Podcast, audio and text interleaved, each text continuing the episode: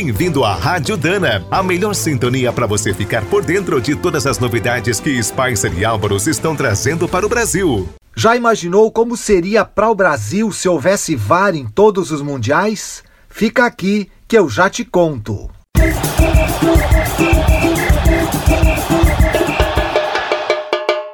E agora na Rádio Dana, a BZ da seleção. Oi, eu sou Marcelo Ferla e tô na Rádio Dana para falar de seleção brasileira, porque já é novembro e logo logo começa mais uma Copa do Mundo. É ali no dia 20. Neste episódio, convocamos as letras S de superstição e V de VAR. Tem como falar de futebol sem citar alguma superstição? Impossível, né? Sempre tem aquela cueca que você só usa em dia de jogo, a posição da família no sofá, aquela camisa que não bota mais para lavar porque deu sorte numa final. Eu selecionei aqui algumas superstições relacionadas à seleção brasileira, atuais e mais antigas. Agora, por exemplo, o nosso zagueiro Thiago Silva do PSG se ajoelha em frente à sua camisa e reza no vestiário antes das partidas. Quando entra em campo, ele sempre pisa com o pé direito primeiro e depois faz três vezes o sinal da cruz. O Felipão, treinador pentacampeão em 2002, sempre utilizava a camisa polo branca com o agasalho do time, levava a campo uma santinha na calça e quando o jogo apertava, tirava do bolso para pedir aquela ajuda. O narrador Galvão Bueno decidiu desde 2002 que em toda a Copa do Mundo tem que ter o Olodum tocando no intervalo dos jogos do Brasil, porque eles estrearam em 2002 e deu aquela sorte, o Brasil foi pentacampeão. E tem outra ótima daquela Copa. Os jogadores sempre tocavam os mesmos pagodes antes dos jogos no ônibus até o estádio. Aí teve um dia que eles desceram sem tocar uma das músicas de sempre, alguém percebeu e a turma voltou para o ônibus, tocou o pagode esquecido e aí sim pôde descer para entrar no estádio. E não dá para esquecer do Zagalo, fanático pelo número 13, porque 13 de junho é o dia de Santo Antônio. Ele usava a camisa 13 para jogar e passou a formar frases com 13 letras para puxar a sorte, tipo Brasil campeão ou Argentina vice, que somam 13 letras. Aliás, do jeito que escrevemos ABZ da seleção, com um hífen depois do B são 13 caracteres. Será que é um sinal de sorte? ABZ da seleção. Ah, e tem também o capítulo das coincidências. Em 1950, o Brasil sediou a Copa e não venceu. Oito anos depois, o país de Gales se classificou para sua primeira Copa do Mundo e a seleção brasileira foi campeã. Em 2014, o Brasil sediou outro Mundial e não venceu. Oito anos depois, ou seja, em 2022, que é agora, o país de Gales vai disputar o Mundial pela segunda vez. Será que é uma questão de tempo?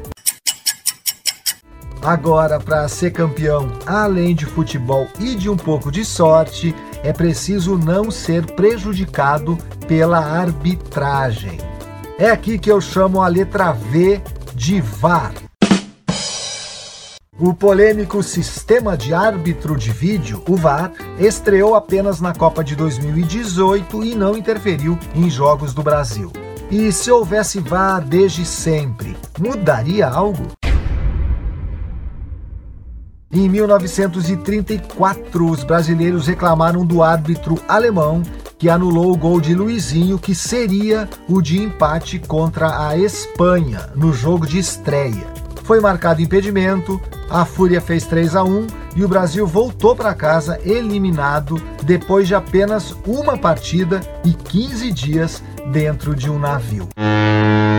Em 38, o Brasil levou 3 a 2 da Itália na semifinal. O segundo gol italiano veio depois de um pênalti cometido por Domingos da Guia sobre Piola. Domingos realmente agrediu Piola, mas a bola não estava mais em jogo, pois tinha saído pela linha de fundo.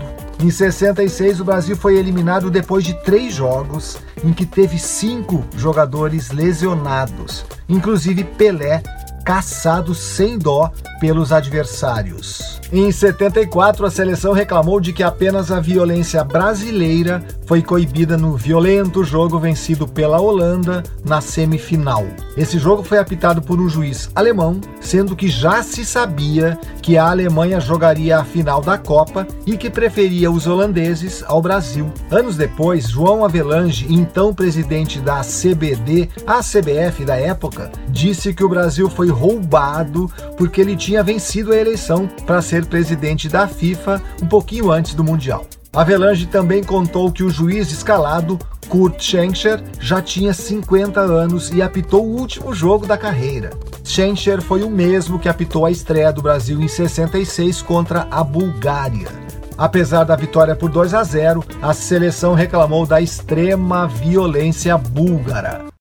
Em 78, no último lance da estreia contra a Suécia, um escanteio, o galês Clive Thomas encerrou o jogo com a bola no ar, num lance que culminou com o gol de Zico, que daria a vitória ao Brasil. Em 82, o Brasil também pediria a VAR no final do jogo da derrota para a Itália, na tragédia do Sarriá, porque o lateral Gentili rasgou a camisa do Zico com um puxão dentro da área, mas nada foi marcado. Agora, se houvesse VAR, se perderia um bom tempo para rever os lances polêmicos de Brasil e Hungria, a Batalha de Berna na Copa de 54. Os brasileiros reclamaram da violência dos jogadores adversários, alegaram impedimento em dois dos quatro gols húngaros, não aceitaram a marcação de pênalti que resultou no terceiro gol da Hungria e reclamaram da não marcação de um pênalti a favor do Brasil no final do jogo.